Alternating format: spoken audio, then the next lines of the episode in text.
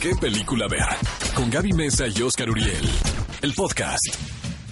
Cinéfilos, bienvenidos a ¿Qué película ver? Un programa de Cinépolis por XFM 104.9 y por eso como siempre junto a mi querido Oscar Uriel que está aquí en cabina. Oscar, ¿cómo estás? ¿Qué tal amigos? Feliz de estar aquí este sábado primero de junio. Gaby Mesa con Z. Oye Gaby, tenemos un programa re musical amigos porque obviamente el tema a tratar en este programa es Rocketman, la biografía de Elton John. También hay un título por ahí que, que ha causado expectativa que es la segunda parte de Y luego también está esta película de género titulada Ma. Entonces, de todo esto vamos a hablar. Tenemos un toma 5 de películas independientes, de carácter independiente. Y vamos a hablar de cinco títulos, los cuales pueden ver en Cinepolis Click. Fíjense que como cada programa, nosotros tenemos la hermosa costumbre de hacer una encuesta a través de la cuenta de Twitter de ExaFM, en donde ustedes pueden votar y en este momento les vamos a dar los resultados de la encuesta pasada. La pregunta era la siguiente, ¿de cuál de estas películas jamás quisieras ver un remake o reboot? Las opciones eran Matrix, Volver al Futuro, Pulp Fiction y El Padrino. Y la ganadora con un 42% ¿Cuál es, cuál fue es, cuál es? Volver al Futuro. ¿Cómo crees? Yo voté por el padrino. Pues como que ya Tenía que haber ganado el padrino, ¿eh? Fíjate que la que perdió fue Matrix, ¿eh? Y con esta teoría de que tal vez hacen una nueva Un rebooting. entrega, como Exacto. que no los veo tan enojados. Pero quédense durante todo nuestro programa porque aparte de hablar de todos los estrenos, el Toma 5, tener una increíble entrevista a un invitado especial en cabina, también tendremos nuestra nueva encuesta en redes sociales en la cual ustedes podrán Bueno, votar. en la pasada, más de 3.500 votos. Gracias, amigos, sigan votando. De verdad que nos emociona muchísimo Sí. que nos escuchen, que se levanten temprano. ¿Qué tal esos mensajes? Queremos escucharlos ahora a través del hashtag qué película ver, pero ¿qué les parece? Sí, vamos a un poco de música y regresamos con más aquí en qué película ver, un programa de Cinépolis por Exa FM 104.9. ¿Qué película ver? Un programa de Cinépolis en XFM. Estamos de regreso en ¿Qué película ver? Un programa de Cinépolis aquí en XFM 104.9 y recuerden que si nos acaban de sintonizar o no tienen tiempo de escuchar el programa seguido en vivo, no se preocupen puesto que pueden encontrarlo también en Spotify. Y bien amigos, vamos a la sección de noticias de esta semana. El Festival de Cannes terminó el fin de semana pasado, Claro. pero vamos a comentar algunas de las cosas que se sucedieron post festival, Gaby, porque Estuvo picante, ¿no? te voy a decir una cosa, eh, sin duda alguna es el evento cinematográfico más importante que se celebra año con año. Realmente da mucho de qué hablar. En este caso, Quentin Tarantino llevó Once Upon a Time in Hollywood, una película que no ganó. Sin embargo, el director se presentó en la entrega de Palmares, causando expectativa porque por lo general quienes pasan por la alfombra roja son aquellos que fueron llamados porque van a recibir algún reconocimiento. Entonces se presenta Quentin Tarantino y todo el mundo pensó que la película iba a ganar algún reconocimiento y no, Claro. simplemente el señor fue a acompañar al jurado y fue a... de colado. Pues no, yo creo que sí. ¿Tú cómo lo sí fue a acompañar, no fue de colado porque es muy amigo de los organizadores, entonces Es seguramente invitado. consiguió un muy buen asiento ahí en el palé. Pero la noticia es esta, que en la película, eh, la cual no hemos visto nosotros aún, algunos compañeros que estuvieron en Cannes ya la vieron, eh, se hace mención, incluso apare- aparece en la, en la trama, la figura de Roman Polanski, un director que yo, la verdad, pues admiro mucho su filmografía, es de mis realizadores formativos. Eh, incluso creo que sus películas son de esos títulos que vuelves a ver y vuelven a tener un impacto contigo. O sea que no han envejecido en lo más mínimo. ¿Verdad? Eh, pero en la película lo interpreta un actor polaco llamado Rafaj Sawirucha.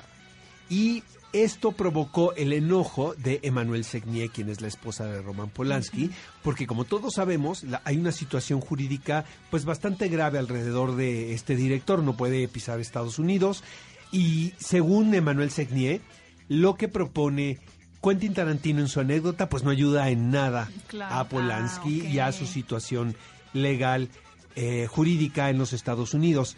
Eh, de acuerdo a la, a la actriz, dice que Sony eh, Pictures, quien es la, el estudio detrás de esta producción, y Quentin Tarantino, pues utilizaron el nombre de Polanski de alguna manera para comercializar la película y hacerla mucho Pero más por ejemplo el de. Sharon Tate también estaba presente, ¿no? Claro, pero realmente creo que aquí el problema es eh, Pol- que Polanski vive y que pues tiene una situación bastante crítica, ¿no?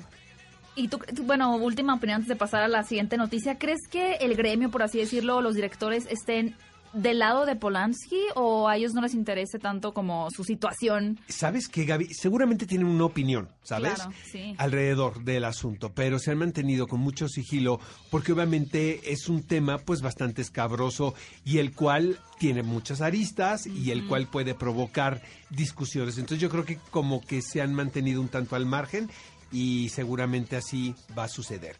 Luego, continuando con Pedro Almodóvar, quien pues se quedó vestido y alborotado porque te voy a decir una cosa, era el principal contendiente a llevarse la palma de oro. Aquí mismo le echamos muchas porras. No, nosotros. porque los reportes incluso que venían del festival era que su película Dolor y Gloria iba a ser la película ganadora del festival. Entonces yo creo que el señor pues se quedó con su ropa planchada y este y que no le avisan, caray. Y que al que le avisan que, que sí tiene que regresar es Antonio Banderas, quien también desde un principio se perfilaba como uno de los actores que iba a reconocer el festival por su actuación en esta, en esta producción. Creo que fue un escándalo en, en España eh, porque se sentían indignados. pues los españoles ya creían que La Palma se iba a quedar en su país.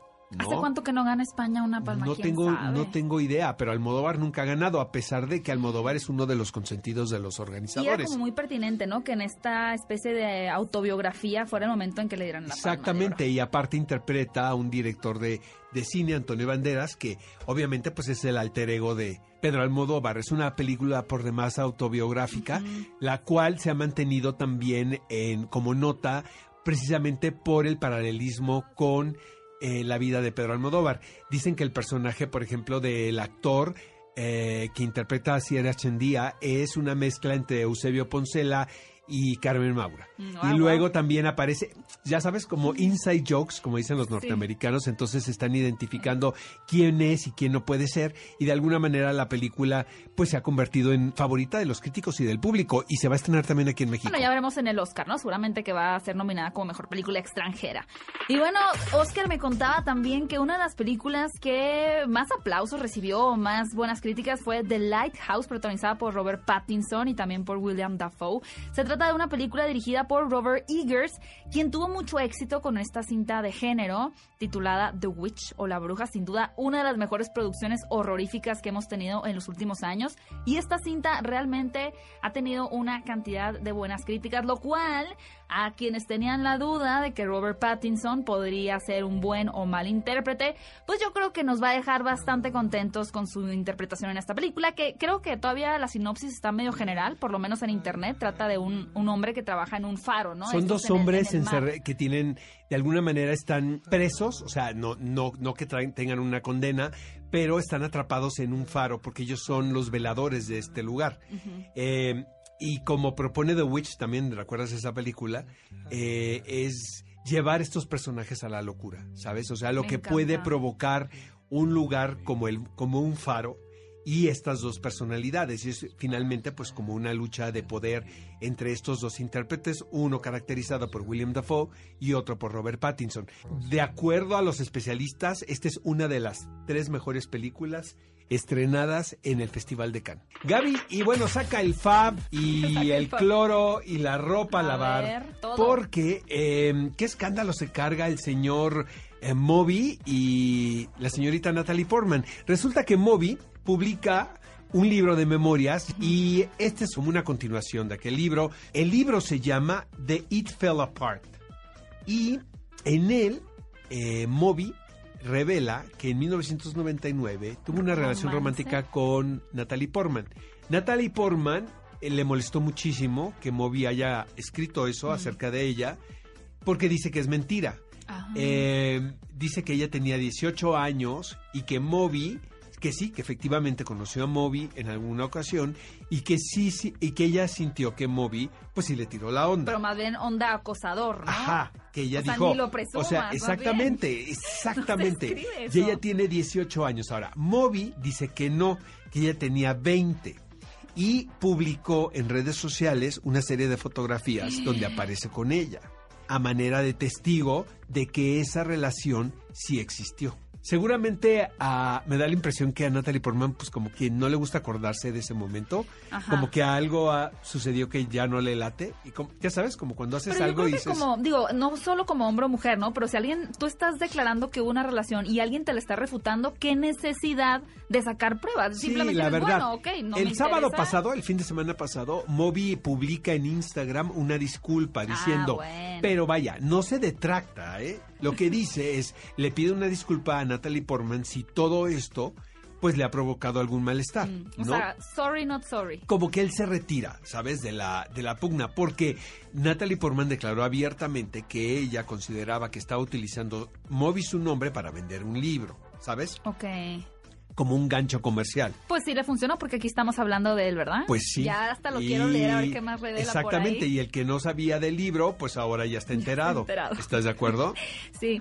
Cinéfilos, pues esas fueron unas pocas de noticias que estuvieron moviéndose muchísimo en redes sociales. Vamos a escuchar un poco de música y regresamos aquí en ¿Qué película ver? Un programa de Cinépolis. ¿Qué película ver? Un programa de Cinépolis en XFM. ¿Qué estrenos tenemos este fin de semana, Gaby Mesa con Z? Vamos a empezar de manera musical Rocketman, esta película dirigida por Dexter Fletcher, que es el biopic de una de las figuras de la música contemporánea más importantes de finales del siglo pasado, el señor Elton John. ¿Qué vida tiene, no, Gaby? Sí, digo, yo creo que surge muchísimo la comparación entre Bohemian Rhapsody, ¿no? Al final se está medio que construyendo un universo cinematográfico de, de cantantes populares, pero lo que yo siento, a diferencia, Oscar, de esta película, y no sé, tú, tú también nos compartirás tu, tu opinión, es que en Bohemian Rhapsody teníamos como la fama a pesar del hombre, que fue Freddie Mercury, y aquí es el hombre que fue Elton John a pesar de su fama.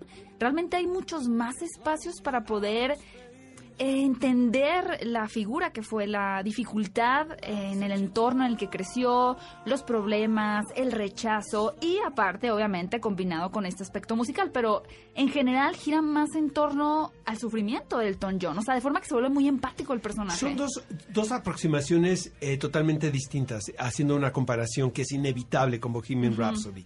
Primero, siento que Bohemian Rhapsody es un es más mucho más lineal, Exacto. ah, eh, es, tiene una estructura también de guion un tanto más convencional. Rocketman eh, es, es una interpretación casi eh, metafórica, musical, ¿sabes? Sí, de pronto es como más poética, más onírica. Hay elementos que obviamente sabemos que no son realistas, pero que aportan a este sentimiento como de magia o de los pensamientos que pudo haber tenido en ese momento el intérprete, ¿no? Exacto. Ahora, con esto, público querido, no le queremos decir que se trata así nada más como de una de una Fantasía. visión fantástica con música del John. Para nada. Realmente creo que se cuenta muy bien y queda muy claro los episodios importantes en la vida desde que era un niño, Elton John, hasta que se convierte en esta gran celebridad y de cómo la fama y los excesos pues afectan su vida. Mención aparte, amigos, es la interpretación de Taron Egerton. Qué bárbaro, Mm, caray. es alucinante. Alucinante. Eh, le creí todo, todo el tiempo. O sea, sí me parece que son de esas interpretaciones que van a quedar en la memoria del público. Después y el de que diseño vea. de vestuario. Y, y también la manera en la que abraza a este personaje, ¿sabes, eh, Gaby? Eh, la dignidad que le pone incluso en los momentos más difíciles de Elton John, cuando está, pues, realmente en la adicción total de- del alcohol y, y las drogas. Y, y tiene algo particular Taron Egerton que ya le habíamos visto de anteriores películas, pero es una candidez y un carisma que logra traspasar la pantalla. De verdad, no me asombraría que fuera recordado en la temporada de entrega de Yo premios, espero que ¿eh? sí. Y vale la pena también recordarles que esta película tiene garantía Cinépolis. Eso quiere decir que sí o sí la van a disfrutar. Y por eso, para cuando salgan, la vean y la disfruten, nuestros amigos de Garantía Cinépolis nos mandaron unos increíbles y glamurosos kits. Si ustedes quieren llevarse uno de estos ocho kits de Rocketman y viven, bueno, muy importante, tienen que vivir en el área metropolitana, en la Ciudad de México, lo único que tienen que hacer es seguir a la cuenta de EXA en Twitter, arroba EXAFM, decirnos cuáles son dos de sus canciones favoritas de Elton John y cuál te encantaría escuchar en esta película. Entonces, los primeros ocho que lo hagan se llevarán este extraordinario kit de Rocketman. Fíjense que un estreno bien interesante que llega a cartelera se titula Ma. ¿De qué va la película? Básicamente tenemos a un grupo de adolescentes que la quieren pasar bien, pero son menores de edad, por lo cual no pueden comprar alcohol. En un mal día, podemos decir, conocen a este personaje, a quien llamarán Ma, quien les hace el gran favor de comprar alcohol y no solamente eso, sino permitirles hacer sus reuniones en el ático de su casa.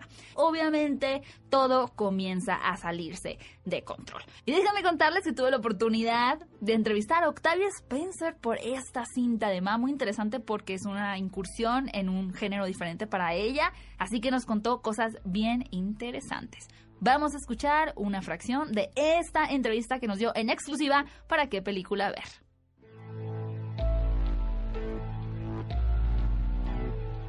Esta película trata el tema sobre venganza, superficialidad, abandono.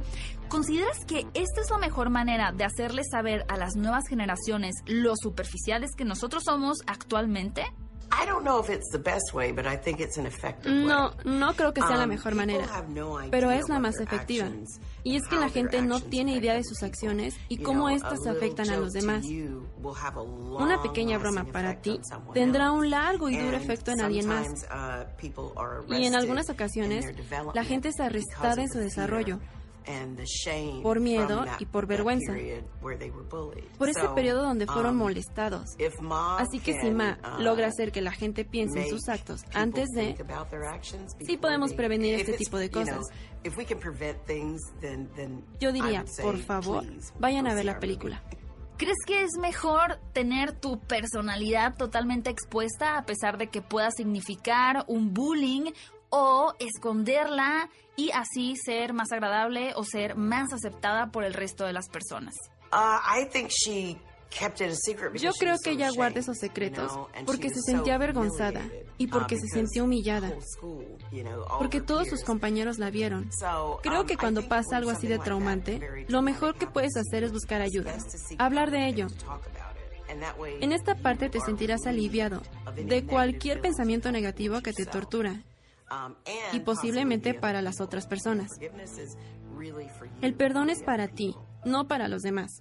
Otro estreno que llega este fin de semana a la cartelera se titula Perseguidos por el Destino y está dirigido por Michael R. Roskam. Y bueno, ¿de qué va esta película? Básicamente tenemos a un par de héroes románticos, podríamos decir, en una historia muy apasionada que tiene como telón de fondo el mundo del crimen organizado en Bélgica. Así que podemos decir que utiliza como pretexto esta historia de amor para realmente ver también todo lo que se sucede en este país en el área del crimen organizado. Aquí tenemos a un personaje eh, llamado Gino es un criminal que siempre está obsesionado por saber cuál va a ser su siguiente robo y un día se cruza con una piloto de carreras, que es este personaje interpretado por Adele, de quien se enamora, cae rendido a primera vista, pero pues es un amor que no puede ser sincero o pleno por las circunstancias que él vive, ¿no? Por lo cual, Perseguidos por el Destino suena como una gran opción que ir a ver este fin de semana.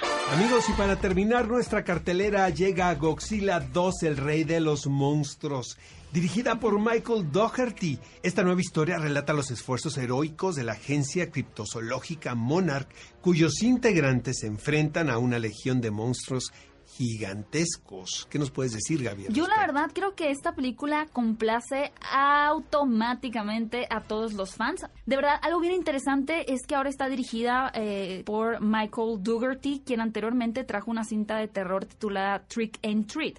A mí me hace mucho sentido porque tener la visión de un director que no solamente se especialice en el género de la acción, sino en el horror, es totalmente una gran decisión, porque al final creo que Godzilla, por más de que nosotros en la cultura popular ya lo tenemos como un personaje cerca de nuestro corazón y demás, pues es alguien que viene a aterrorizar a las personas, por lo cual tener a este director que comprende cómo asustar al espectador con otros personajes terroríficos, pero ahora canalizados al monstruo, está genial. Es una gran secuela, posiblemente mejor que su antecesora, así que no se pueden perder en Cinépolis Godzilla 2, el rey de los monstruos. Y por cierto, quiero anunciarles también que ya busquen si está en su Cinépolis eh, más cercano la película Me quiero comer tu páncreas. Se trata de un anime muy interesante porque habla un poco de dos chicos que se conocen. Es romántica pero la película, pues quiero imaginarme, ¿verdad? No, no, más bien uno está en una situación de-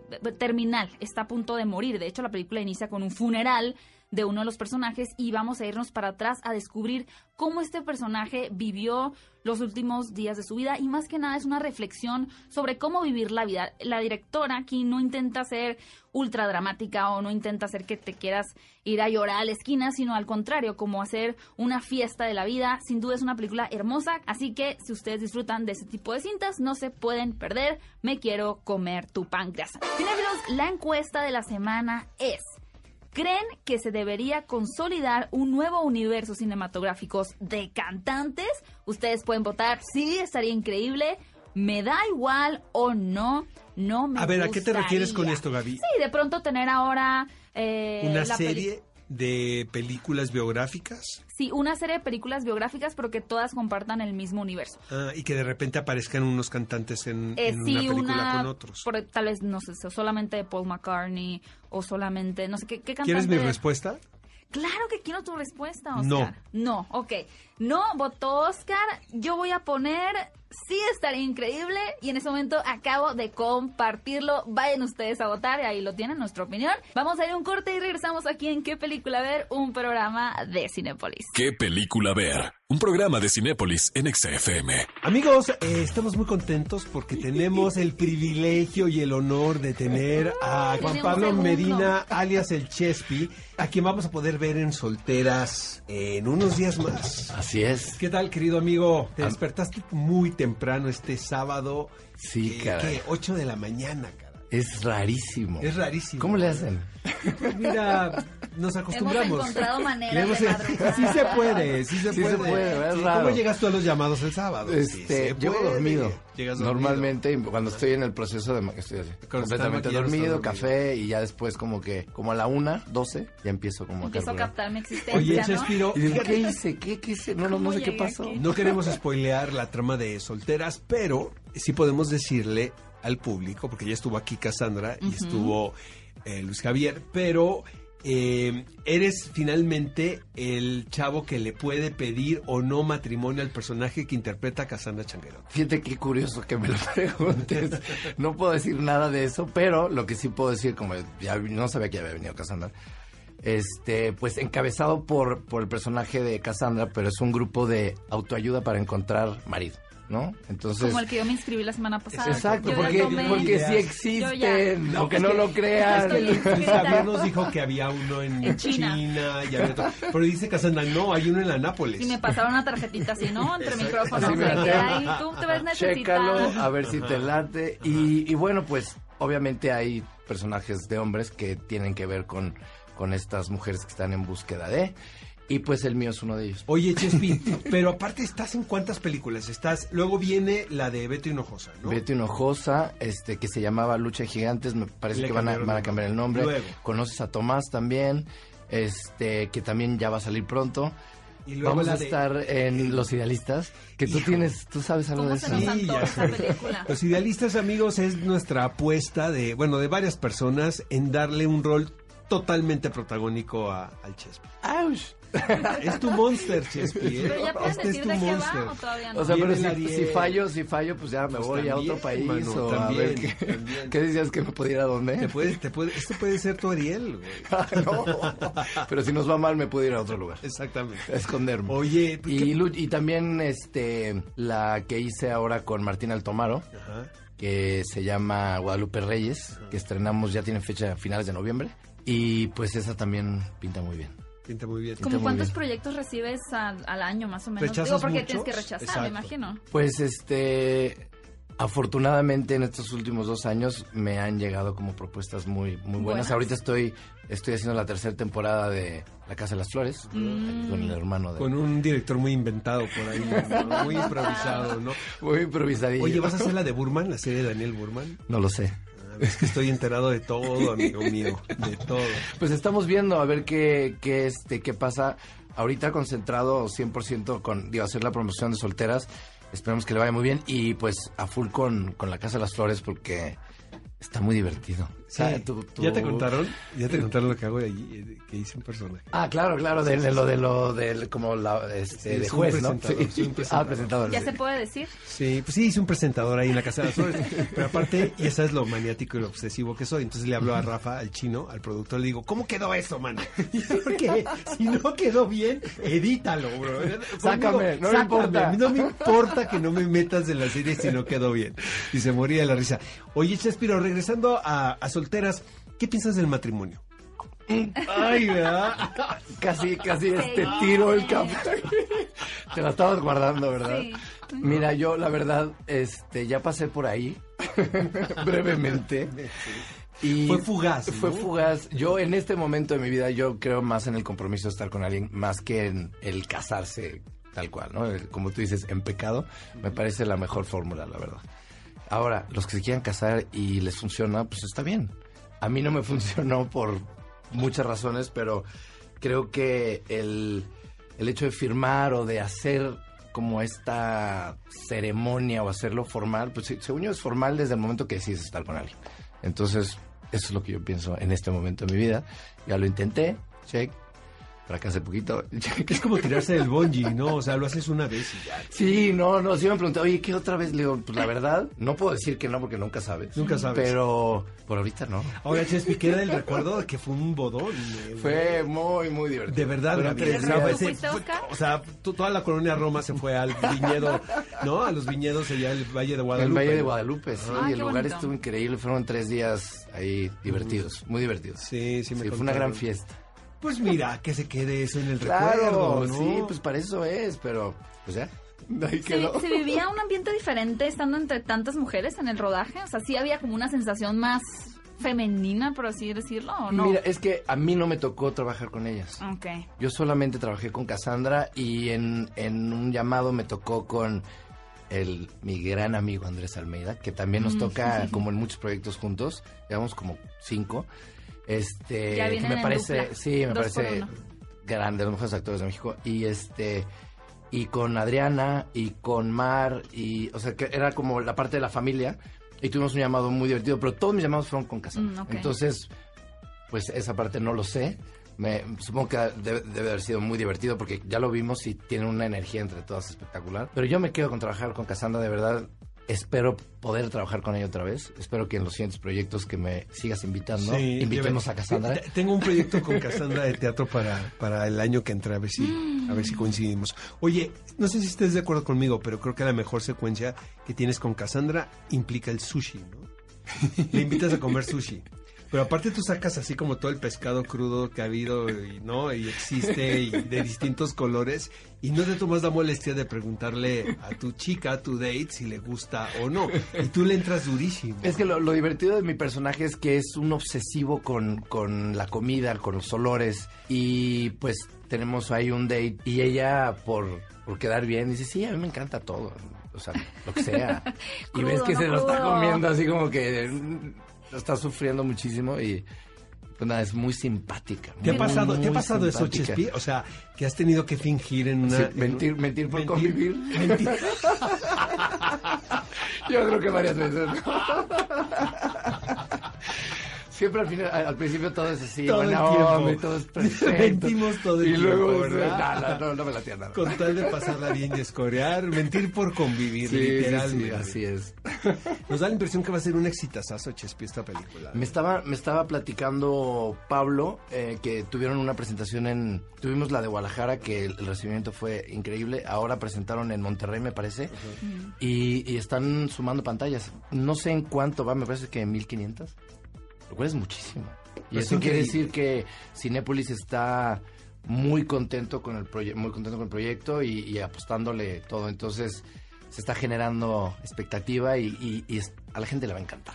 Nos, aquí somos fans de la película porque más que apoyar el cine mexicano se trata de una comedia romántica, bueno, tragicomedia. Tragicomedia muy bien hecha. Sí, muy bien. Muy, muy digna y con un guion muy interesante que puede tener dos lecturas. La primera de simple entretenimiento porque te la vas a pasar increíble.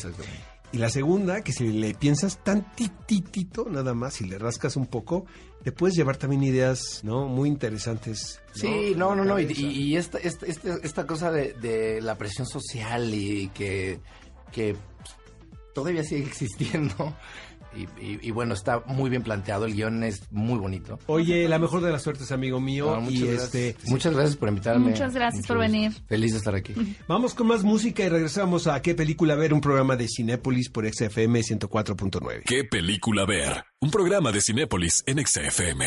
Amigos, tenemos un toma 5 muy especial en esta ocasión porque son películas que independientemente si se invirtió mucho dinero o no o más o menos, pues tienen un espíritu independiente. Películas y producciones aparentemente modestas que alcanzaron reconocimiento, concluyendo que para el arte pues no existen presupuestos. El primer título es Capernaum, amigos, una película que seguramente eh, ustedes escucharon en algún momento porque fue considerada incluso en la carrera del Oscar como mejor película extranjera. Es dirigida por Nadine Lavaki. Fíjate, Gaby, que esta producción llamó muchísimo la atención el año pasado cuando se presentó en Cannes, porque para muchos críticos el asunto de presentar a un niño en una pobreza extrema, eh, quien de hecho demanda a sus padres legalmente por el hecho de haberle dado la vida. Ya te podrás imaginar la tragedia que es, esta película. Una tragedia épica. Eh, ahora, hay mucha gente que defiende esta película. Lo que yo les propongo, amigos, es que ustedes vean este título en su casa y nos digan si les gusta o no. Hay mucha gente que la considera, de hecho, hasta casi una obra de arte. Wow. Pero sí les advierto que muchas escenas son incluso difíciles de, ver, ¿no? Por, por tener este niño como protagonista. Luego, número dos, Wildlife de Paul Dano. Hemos hablado aquí muchísimo sobre actores que, no, y actores que quieren ser directores y pues no tienen la visión. Pero bueno, Paul Dano eh, lleva esta historia a la pantalla grande sobre un adolescente que debe de lidiar con la complicada relación de su padre y de su madre. Entonces tienes a este protagonista que está en medio de los dos, una situación pues por demás cotidiana, ¿no? Que casi todos hemos vivido. Cero alejada de la realidad. Cero, o sea, ciencia ficción, amigos. Esto no pasa, ¿verdad? Esto no pasa. Entonces, lo que está cañón aquí es que el niño ve y aprecia que su mamá, pues no es una buena mujer. Y no quisiera yo ponerle una etiqueta aquí o un valor moral a los personajes. Pero hay personajes que cometen cosas buenas y cosas bueno, sí, al final no, hay blanco y negro, ¿no? Y aparte uno pues no, le enseñan a cómo esta, esta película trata de mostrar eso precisamente, que a pesar de que tu madre haga ciertas cosas que tú desapruebas, sigue siendo tu mamá. Esta película, si la si rescatamos un renglón aquí, es que los intérpretes son de primera. Me encantó esta siguiente película. Bueno, es un documental en realidad que pusiste, Oscar, llamado Rostros y Lugares, dirigida por la gran Agnes Barda y, bueno, JR, que es el nombre de este fotógrafo. Es un peliculón loco, amigos. De verdad, de verdad se lo recomiendo muchísimo porque es un road movie documental donde la acompaña este joven fotógrafo que es pues, de generaciones muy distintas entre ella y él y sin embargo eh, comparten el amor por la fotografía y lo que van a hacer es fotografiar a estos seres comunes y corrientes y después mandarlos a amplificar, ¿no? En para, gran escala. En, gran escala para este vestir pues algunos algunos muros de edificios. Entonces, suena muy romántica la misión, pero lo mejor aquí es ver la relación entre estos dos personajes durante este viaje, porque no solamente es un viaje físico, sino también emocional. Y tiene un capítulo muy importante donde Agnes Barda va a visitar a Godard, pero no les vamos a decir en qué termina. Y luego viene otra película titulada The Disaster Artist, dirigida por James Franco.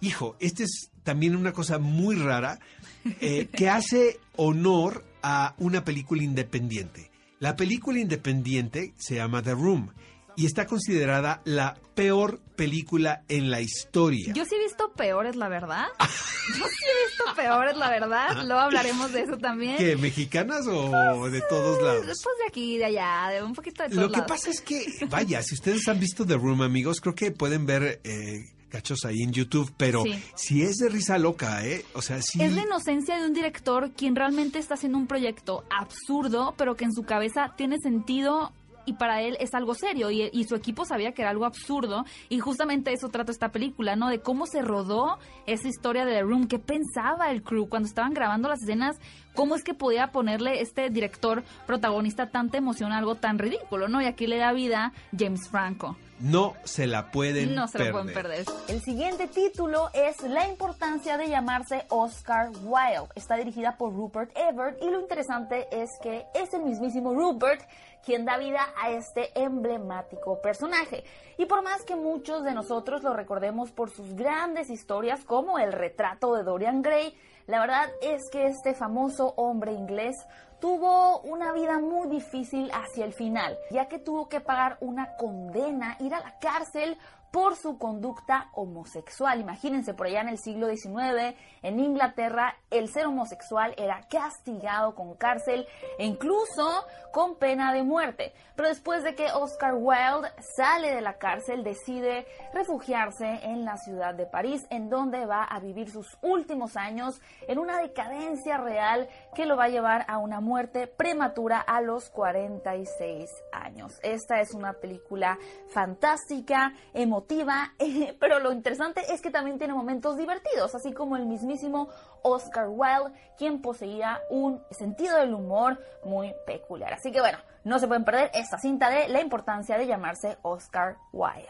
Ese fue el gran toma 5 que nos trajo Oscar el día de hoy. Vamos a escuchar, cinéfilos, un poco de música. No se vayan, que estamos aquí en Exa FM 104.9. ¿Qué película ver? Un programa de Cinépolis en Exa FM. El clásico de la semana, amigos, al este del paraíso o al este del Edén, esta película de 1955 dirigida por el gran Elia Kazan. ¿Qué sucede aquí, amigos? Que esta es una de las películas emblemáticas protagonizada por James Dean. Es una historia que de alguna manera está basada en el mito de Caín y Abel. O sea, los dos hermanos quienes se encuentran en pugna todo el tiempo. Eh, en este caso, pues obviamente Elia Kazan interpreta al rebelde, ¿no? Al que el padre señala y al que el padre aparentemente quiere menos. El padre tiene el, el consentido, quien es el otro hermano. Es interesantísimo lo que sucede aquí, porque James Dean también sufrió del desprecio de su padre, porque no era su hijo. Él se entera muchos años después. Era resultado de una aventura que había tenido la mamá, que el padre le había perdonado. Ok. Entonces el personaje pues era bastante cercano. James Dean venía con una un nuevo estilo de actuación, venía de la escuela obviamente de Nueva York, del Actor Studio, que en los cánones en Hollywood todavía no estaba del todo permitido o aceptado o permeado. Entonces había estos actores de la vieja guardia que se mostraban renuentes a este nuevo cambio que había en el estilo actoral. Y en este caso, el padre, interpretado por Raymond Macy, quien era un reconocido intérprete, pues sí se sentía un poco extraño en las escenas que compartía con Ah. James Dean. ¿Como tenso? James Dean no quería hablar con él. Ya sabes cómo es acá, literalmente actor del método. La aplicó, La sí. aplicó. Entonces, eh, obviamente la Kazan pues le dio luz verde a, a James Dean para Todo que, para hiciera lo que le diera la gana, porque pues él imaginaba el resultado. Y la verdad, amigos, queda una película sensacional. Es un drama muy apasionante, eh, te entretiene muchísimo, pero sobre todo te digo, esta película queda como ejemplo de la llegada de la nueva escuela actoral a Hollywood, porque también estaba eh, esta actriz Julie Harris, quien interpreta a la novia, que pues curiosamente es una chica que se, está entre los dos hermanos, ¿no? Esa situación siempre es muy complicada. Es un peliculón, de verdad, amigos, basado en la novela de Steinbeck, de verdad, al este del paraíso, la pueden ver en Cinépolis Click. Cinefilos, si ustedes decidieron que el estreno que quieren ir a ver al cine este fin de semana es Godzilla 2, el rey de los monstruos, pues déjenme contarles que aquí en Cinépolis los tenemos muy consentidos, por lo cual les vamos a ofrecer la oportunidad de ganarse un viaje a Boston, en Estados Unidos, para ti y un acompañante.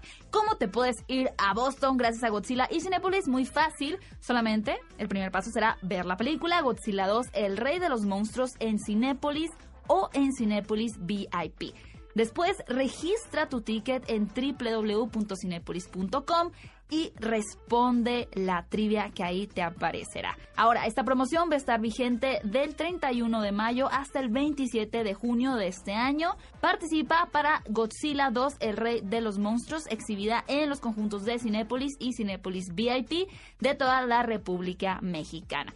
Si tienen alguna duda, bueno, pueden checar los términos y condiciones en la página de Cinépolis.com. Así que muy fácil, vean la película, registren su ticket, contesten la trivia y estarán participando para llevarte a ti y a un acompañante a Boston. Y se nos ha acabado el tiempo. Qué rápido, caray. Cada vez se nos va más rápido este programa. pasó? Amigos, muchísimas gracias por habernos acompañado en esta emisión de ¿Qué película ver? Un programa de Cinépolis. Por supuesto, nos escuchamos el próximo sábado, 10 de la mañana, por Exa FM. Hasta la próxima. Ve a Cinépolis y utiliza el hashtag qué película ver. Escúchanos en vivo todos los sábados a las 10 de la mañana en Exa FM 104.9.